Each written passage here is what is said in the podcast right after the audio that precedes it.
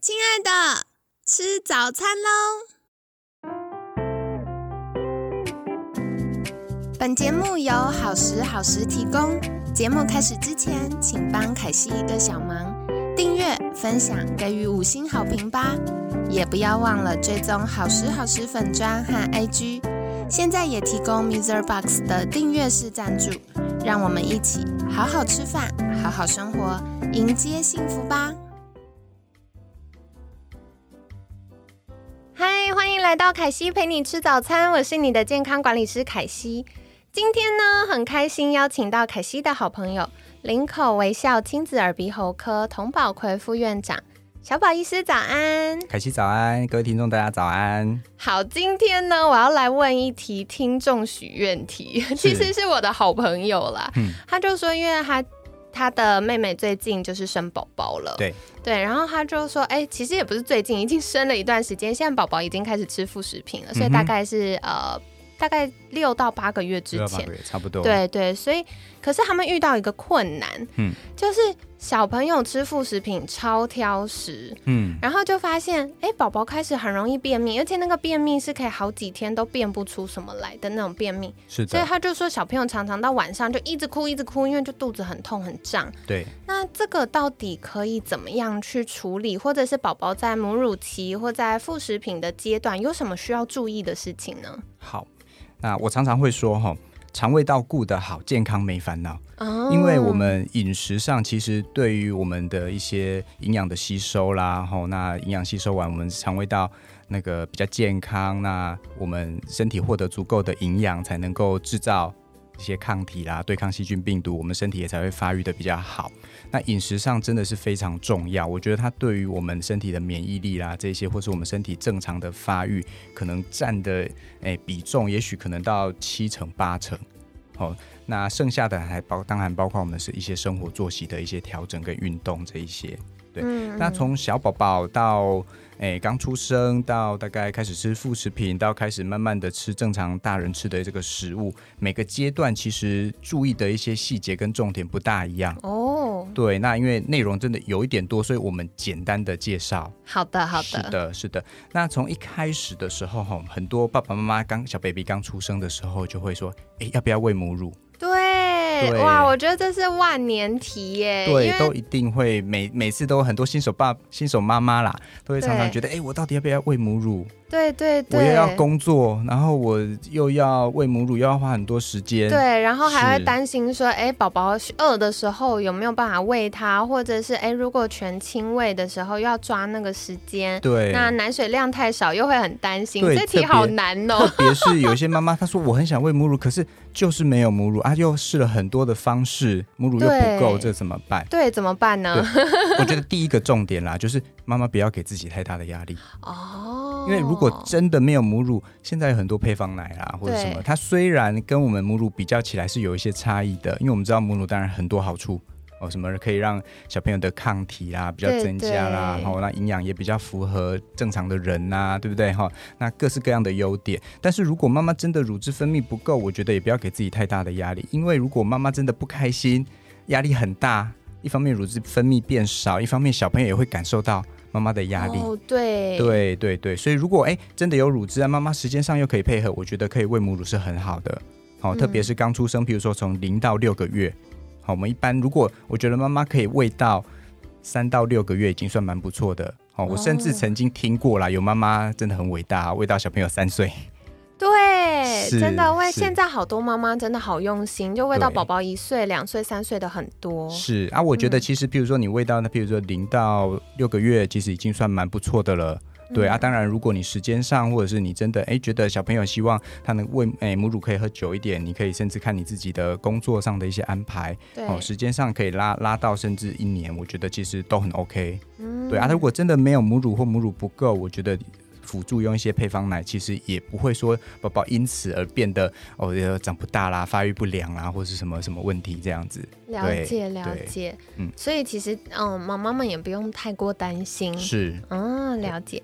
那接下来孩子慢慢大了，想请问，一般我们应该在宝宝几个月的时候开始给他尝试副食品呢？一般会建议可以从四到六个月开始尝试。那因为每个宝宝的发育的这个时间哈，还是略有差异，所以你开始看怎么样看说，哎，是不是该尝试副食品了？就是说，你看宝宝大概四到六个月之间，哎，好像口水开始越流越多了啊。好，然后开始看到，哎，爸爸妈妈在吃东西的时候，他会很好奇，会想要试试看的时候，这时候你可以先给他尝试，好，比如说喂他一点那个食物黏，或是有一些比较好，哎，好吃的、比较容易吃的一些食物，看看他是不是吞咽的这个反射。是不是已经发育的 OK 了？诶，如果他已经可以吞了，我们就可以慢慢开始尝试一些副食品。哎，所以从大概从四到六个月开始尝试，那一般会建议从四到九个月这段时间开始吃副食品。那副食品一开始的时候，哈，我们会希望是少量多样。哦，什么意思呢？就是说这个时候其实宝宝他主要还不是靠副食品。好，来来支撑他所有的营养。这时候，所以营养可能还是主要还是来自于母乳啦，或者这些配方奶。那副食品只是可以开始让他认识哦，这世界上各式各样的食物。哦，因为肠胃道以前还没有接触过这些食物，它其实对这些外外界的食物还是一个很陌生的状况。所以在这个时候，我们不建议太早，比如说早于四个月，也不建议太晚九个月之后才开始吃的原因是，当肠胃道开始慢慢认识这些外界的这些食物的时候，它有一点像是在训练我们的肠胃道，好，训练它的一些免疫力啦，训练一些肠胃道的一些机能。所以如果在这段时间，哎，比如说四到六个月开始慢慢尝试之后，因为有有些研究发现。太晚开始吃这些副食品，有些小朋友未来可能会比较容易过敏啊。哦，这样子。对，或者是免疫力可能会比较没有那么好啊，所以也不宜太晚，那也不宜太早，就是因为宝宝如果肠胃道还没有发育完全的时候，你这时候让他吃，他可能第一个吞咽功能不好，没办法好好吞；第二个吸收也没有那么好。对对，所以一般会建议，譬如说在四到九个月之这之间开始让他尝试，然后一般不要同一个东西吃很多，譬如说我今天就是整个吃，诶。糙米饭这一餐全部都是糙米饭，对对对，因为这个时间我们还是希望让他接受各式各样的一些不同的食物来源，所以还是以少量多样。那很多那个爸爸妈妈他们都会用那个食物泥啊，譬如说就是找一个周末，因为大家很多平常要上班，对，平常很忙，找一个周末啊，把煮各式各样的，比如说蔬菜啦、肉类啦、蛋啦，好，然后把它用果汁机把它打碎，然后一个一个像那种冰砖冰在冷冻室上。嘿，然后要吃的时候就拿这个挑一个，这个挑一个，然后用那个电锅还是什么加热，嗯，嘿嘿嘿，然后你再尝一下那个味道，哎，OK，大人喜欢啊，这小朋友在吃这样子，不要说你自己吃的都觉得哦，这个怎么这么难吃？对。对对，让小朋友当然不见得会喜欢这种食物泥，对，这个是最方便的方法。是。那有没有建议，就是要先从水果啊，还是先从蔬菜呀？我觉得这个也有很多宝宝妈妈在纠结。我觉得，因为第一个说实在的哦，小朋友他们喜欢吃什么，不喜欢吃什么，我觉得每一个小朋友差异很大，有时候真的很难啊。有些小朋友哎什么都吃，连苦瓜哎他都很开心，真的。对对对对对啊，有一些你觉得哎这种水果甜甜的应该很好吃，但有些小朋友就不喜欢吃水果。对，那我觉得一开始都还是少量多样，让他试试看，对各方面的这样去尝试开始。是的，了解了解。那接下来，如果孩子慢慢大了，开始呃吃了副食品，吃了副食品，然后开始有一些便秘的状况，或再大一点开始念幼稚园，常常会便秘，这个该怎么办呢？是我们刚刚提到，今天主题就是肠胃道的健康，因为肠胃道健康，营养吸收才会好，才会头好壮壮，免疫力才会好嘛，对不对？那小朋友常常遇到的就是说，他可能我们门诊常遇到小朋友很多会妈妈说便秘。对，每次就是好几三四天，甚至一个礼拜才大一次。然后每次要大便的时候，他都很痛苦，会哭啊，因为大便都很痛啊，甚至都会有血啊。小朋友就越来越不想大便。他每次遇到要上大号就会忍住，而且变成一个恶性的循环。没错。那常常很多妈妈就说：“医师，同医师，小宝医师，你有没有可不可以帮我开一个什么药，或是开一些什么益生菌什么的？”那我觉得所有的药物啦、益生菌啊，或是各式各样凡间什么酵素这些产品，其实都不是最重要的。我们要回归最原本的部分。那我觉得有三个重点是很重要的。第一个就是它蔬菜吃的够不够，纤维量够不够。对，因为纤维可以刺激我们肠胃道的蠕动。哎，我想大人应该也都知道，哎，你蔬菜吃的太少，最近便秘是不是蔬菜吃的太少，对不对？我们常常会提醒自己的哎朋友啊，爸爸妈妈，哎，你最近便秘是不是蔬菜吃太少了？那小朋友的蔬菜量到底怎么样才算够？对呀，好难抓哦。是因为小朋友其实从一岁、两岁、三岁，其实个体的发育有时候差异很大哦。有些小朋友可能两三岁了。才十几公斤，有些就到二十几公斤了。真的，这个凯西很有经验，因为小时候我就是吃饭吃很久，吃很慢，吃一点点。可是我弟真的是他胃口超好，为什么他都吃？是，对啊，所以这好难估算呢。那其实到底量怎么样才够？譬如说我们的那个国建局啊，他们都会有一些营养的一些指南呐。吼，那简单，我让大家一个比较简单的一个概念，大概一到三岁的小朋友哈，他吃的菜的量啊，大约是我们装那个。饭碗，好，大概是一碗煮熟的一碗，满满的一天呐。哦，一天其实蛮多的耶，不少哦。对小朋友来讲不少哦。哈，一碗。那如果是像那种我说的是叶菜类的，就是煮熟完一碗。那如果是像花椰菜这种体积比较不会缩小的，哦，它可能就要大概一碗半。哦，嘿，就是一整天蔬菜的量。才算够。那是如果比较大一点，甚至三岁以上，三岁到六岁的话，哈，他可能就要到一碗半哦蔬菜。所以相当于如果你吃三餐的话，差不多一餐就要半碗，半碗的蔬菜的量。因为就像我们我们常常现在会常常告诉大家说，你蔬菜量吃够要蔬蔬果五七九。对对，就是说小朋友要吃五份的蔬果，然后女生要吃七份。男生 要吃九份，大家都保证吃不到。对对啊，这里面蔬果来讲哈，以前大家都会觉得，哎，水果很好啊，所以哎，爸爸妈妈如果是晚上有一些小朋友比较大，如果国小国中了，说晚上念书很累啦，给他吃个水果，然后每三餐吃完饭又在吃水果，水水果的量哈，其实有时候太多，特别是台湾的水果很甜，没错。对，所以其实来讲，水果的量一般来讲，在蔬果五七九里面会建议大概两份就好。两份大概是多少？两份大概多少？我们以自己的拳头大小，哦，你自己拳头一个拳头大小握拳，那个拳头大小差不多是一份。哦，所以就是自己的两个拳头。对，差不多约略这样子抓。嗯，是的，因为水果吃太多哈，它的糖分太高。如果我们身体储存糖分的的仓库满了，好，比如说肝脏跟肌肉储存糖分的仓库满，它会变成三酸甘油脂。变成油哦，然后你就发现，哎，很多人我吃的很健康啊，我甚至吃素，怎么会有脂肪肝？对呀，对，这常常我发现很多门诊的有一些那个朋友来，哎，做那个健康检查，一抽血，我靠，脂肪肝爆高，对，哦，然后不然就是三酸甘油脂很高，对对，这个就是因为他有一些人发现，哎，其实甜的东西吃太多，水果吃太多了。对，对，我觉得成人还会有个状况，就是我常常在带。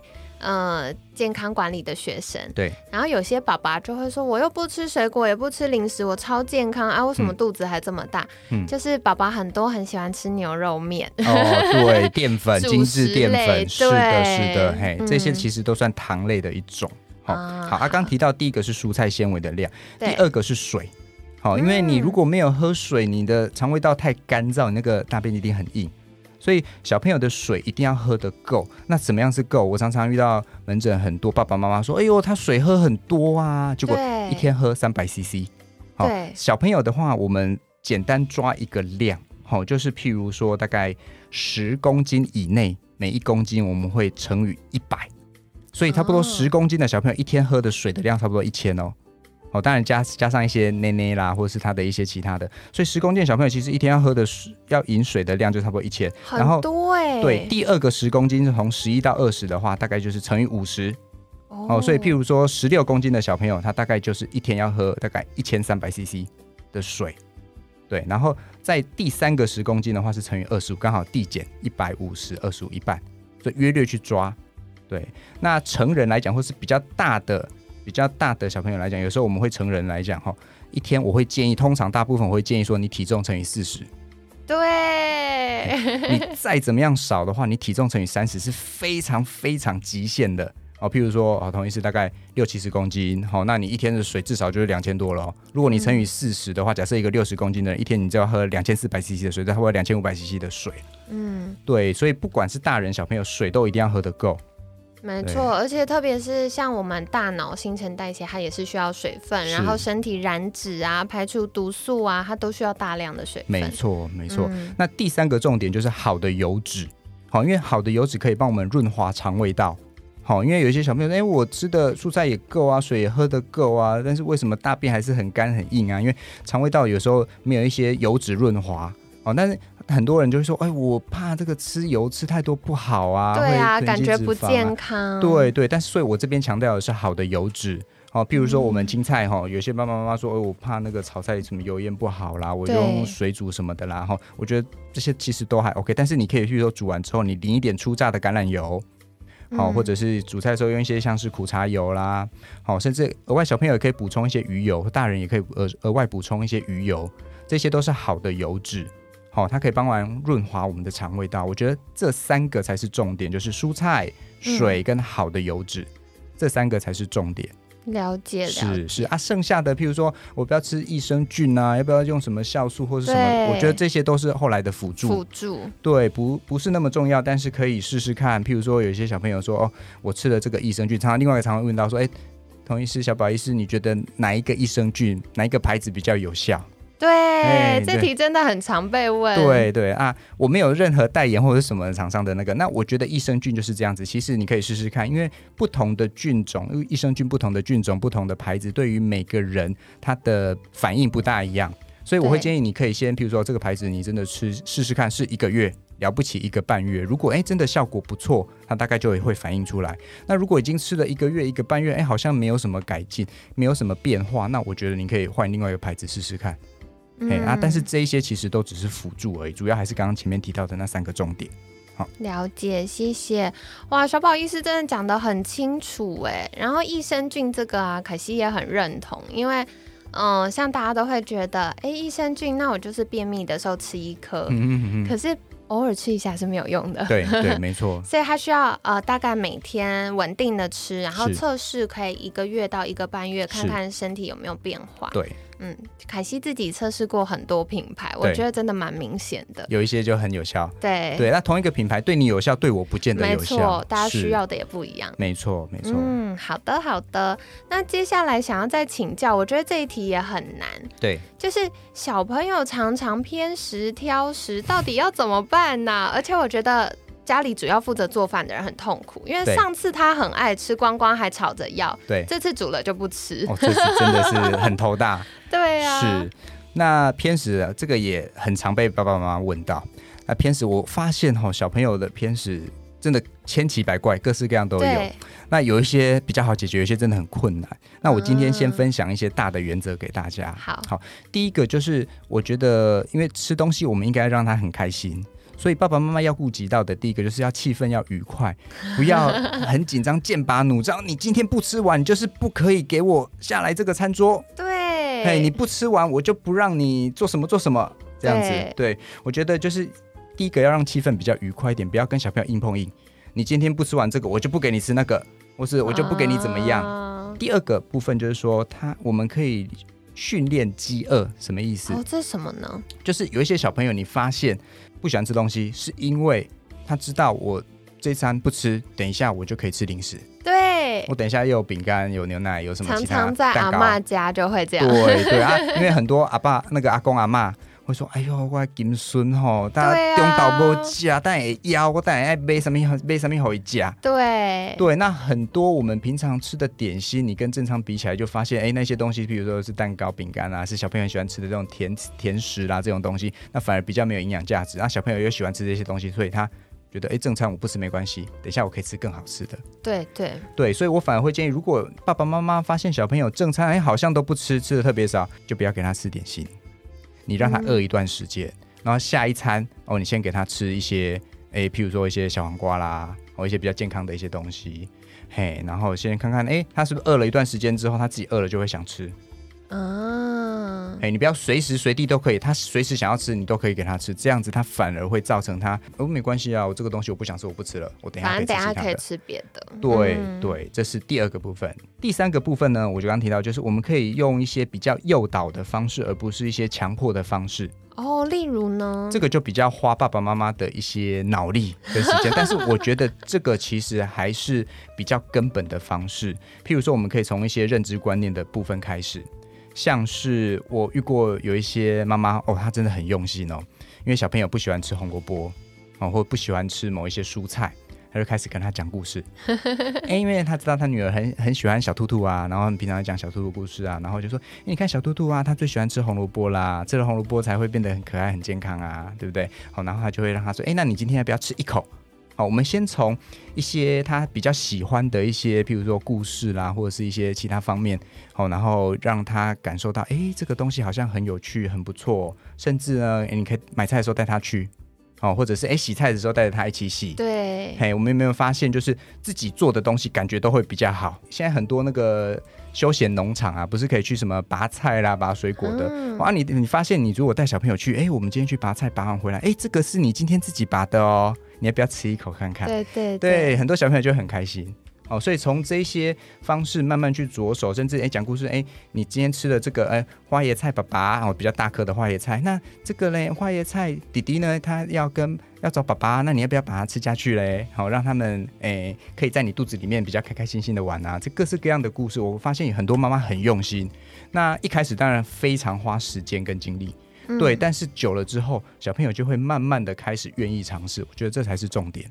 对对对，对，所以我觉得最重要是开始尝试，我们先从少量开始，然后从比较容易的开始，哎，然后慢慢的小朋友他其实开始接受了，譬如说今天吃一口，明天就可能吃两口。爸爸妈妈也不要给他太大的压力，比如说，哎，甚至或者说很明显的，哦，你今天吃一口，好棒，好棒，好棒，全家鼓掌，这样也不用这样子。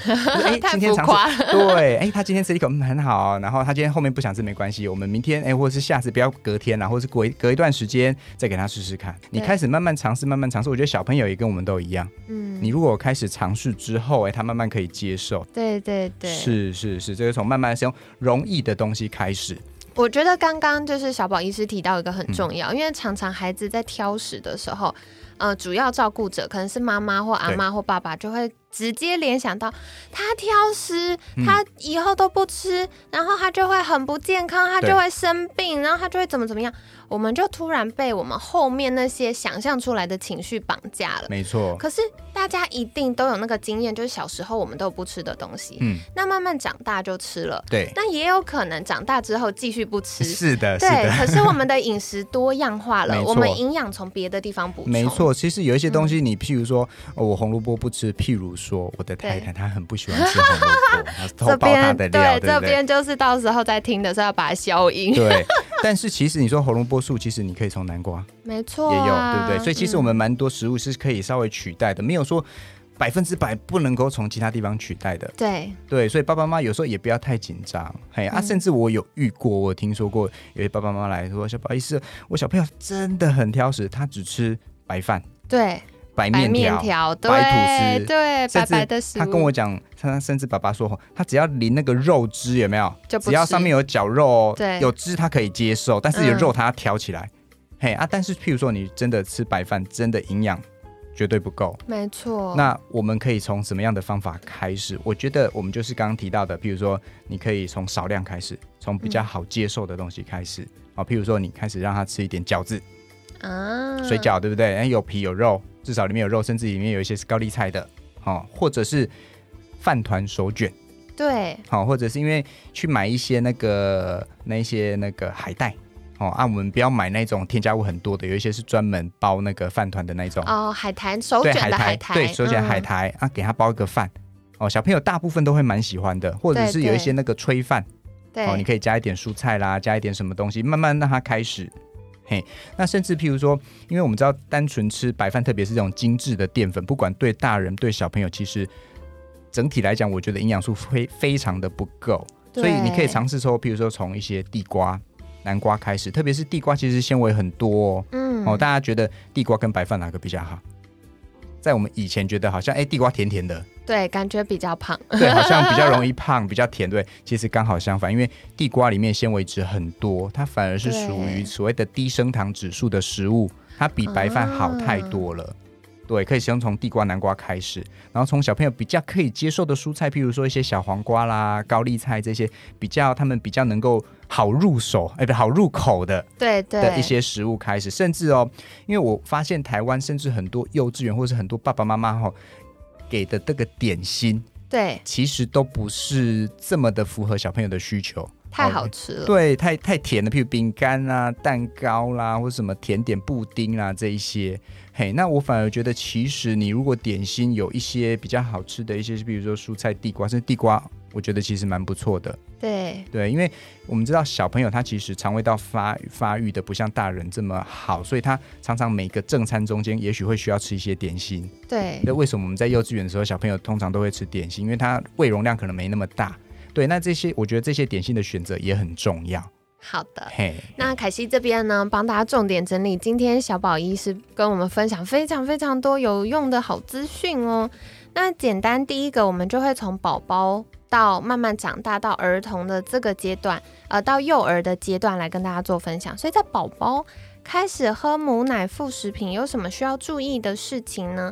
嗯，我觉得在母奶阶段，其实比较需要注意的是妈妈。是 是，对，就是，嗯，我觉得孩子他最需要的其实是一个放松快乐的母亲，没错，而不是母奶。对对对，所以现在非常棒，有非常多的，嗯，不管是工具也好，或者是辅助知识也好，或者是。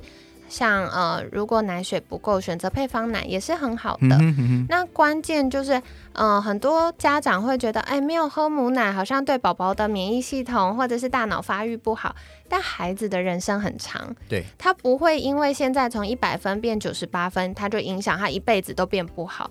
他还是有很多的阶段可以去做调整，跟呃越来越进步的。对，所以第一个是妈妈的压力不要太大哦，因为。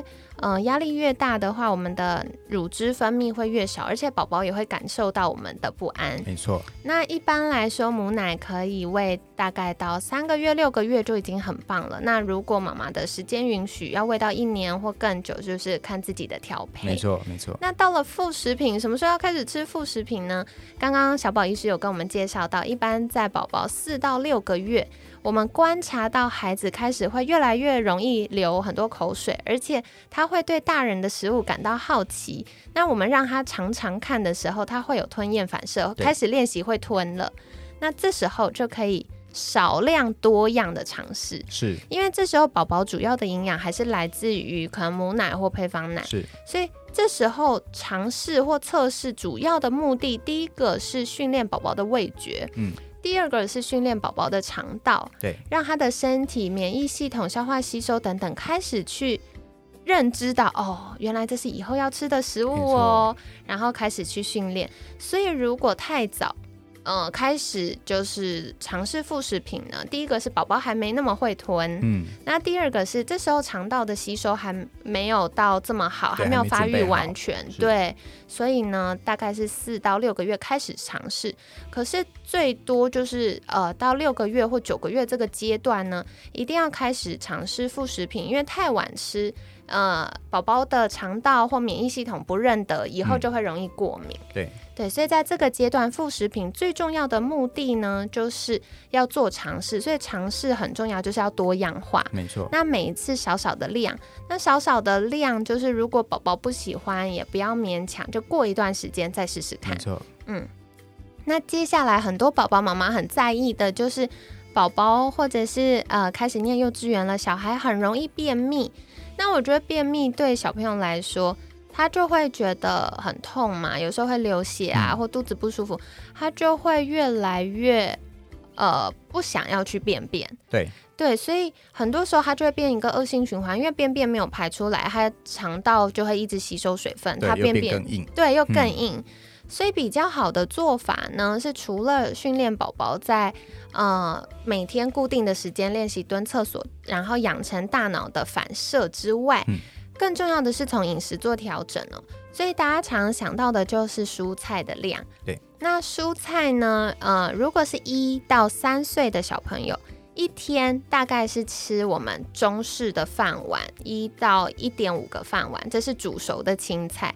如果是呃叶菜类，就是煮了会很缩水的，那大概一个饭碗就可以了。嗯，那如果是像花椰菜啊这种比较大颗不太会缩水的，大概就是要一点五个饭碗。嗯。那三到六个月就是开始上幼稚园了。三到六岁哦，对不起，三到六岁，三到六岁开始上幼稚园了，所以呢，他大概就会需要一天是一点五个饭碗，所以代表早餐、午餐、晚餐平均下来每餐要有半个饭碗的蔬菜。是。好，然后。嗯，很多时候大人就会说，哎，小孩不喜欢吃菜菜啊，吃水果可不可以？嗯可是水果是不能完全取代蔬菜的哟，特别是水果实在太甜了，如果吃太多的话，小朋友就会容易有这个糖分摄取过多，可能肥胖啊，或者是呃情绪比较不平稳，对，注意力不集中的问题。那再来的话，水分也是很重要。其实，在我们过去节目里面，非常非常非常多专家反复提到要多喝水。是。那今天小宝医师给我们一个非常棒的指标，就是如果小朋友在十公斤以内，他就是体重乘上一百 CC。对。对，所以如果八公斤乘上一百，他一天就要喝八百。对。那这个是包含内内啊，包含他喝的水啊等等。那如果是呃十一到二十公斤，它的体重就要乘上五十 CC，它是慢慢递减的。对，所以如果二十公斤乘上五十 CC，那他一天就会需要喝到一千一千五一千二十公斤，因为前面十公斤是哦还要加上去。对，前面十公斤是一百，然后后面第二个十公斤开始是乘以五十。哦，所以二十公斤的小朋友一天约略就要喝到一千五左右。哦，好，太好了。对，那所以呢，如果是三十公斤以上的小朋友呢，他的计算方式就是前面的十公斤要喝一百，然后第二个十公斤乘五十，第三个十公斤以上就要乘上二十五。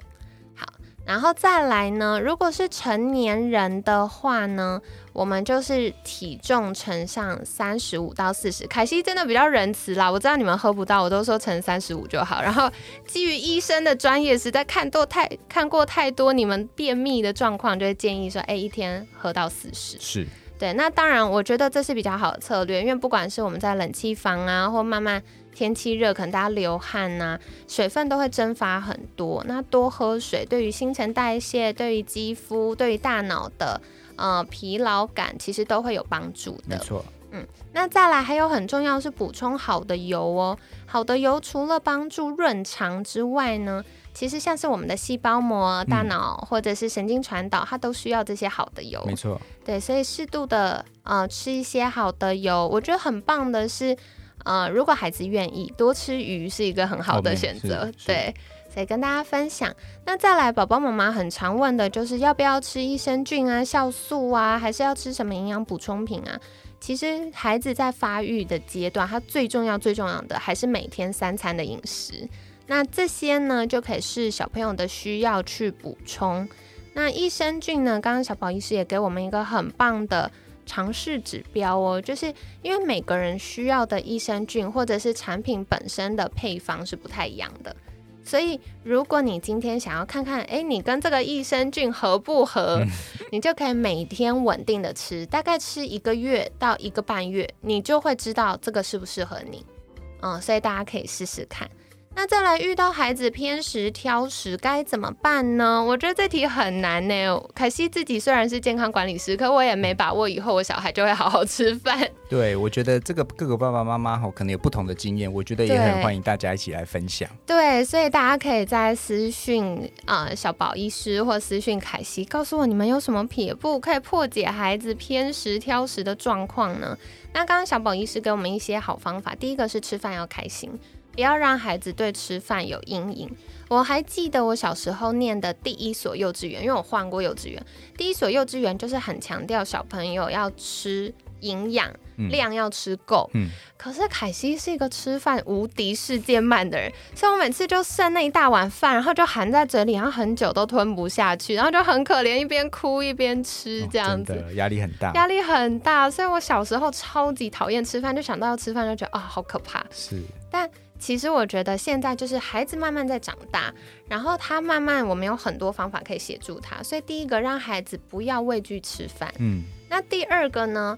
呃，训练饥饿，训练饥饿感其实是很重要的。我觉得常常有一种饿啊，是阿妈觉得你饿。对，所以从吃饱饭开始吃水果，吃完水果吃甜点，吃完甜点吃下午茶，然后吃完下午茶又要吃点心，然后再来又要吃晚餐。哎，不要说小朋友，大人都吃不下。没错。对，所以呢，有的时候发现，哎，孩子正餐不吃，第一个先拿掉零食。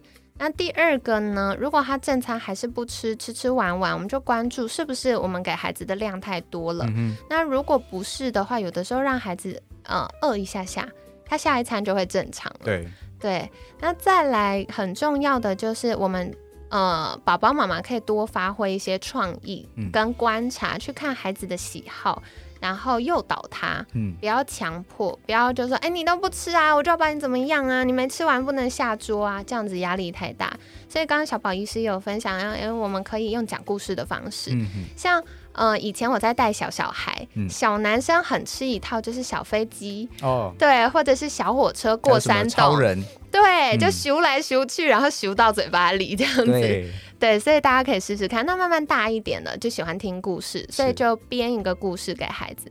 那嗯，我觉得还有一个我试过很有效，就是让孩子有参与感。对，对他可能在旁边洗菜呀，或者是用儿童的安全菜刀让小朋友切一些就是软软的东西呀。那他可能切的丑丑的、慢慢的，可是他就觉得哎，我有参与，这是我做的东西。对，然后另外呢，我觉得爸爸妈妈也可以多做一些观察，就是孩子他不吃，到底是不喜欢那个味道，还是不喜欢口感，还是他根本吃饱了，还是那个东西很难咬。很多时候长辈就会说啊，他都不吃肉，不吃肉长不大。啊。哎，可是亲爱的，你把那个猪肉炖的那么硬，然后小孩怎么咬得下去？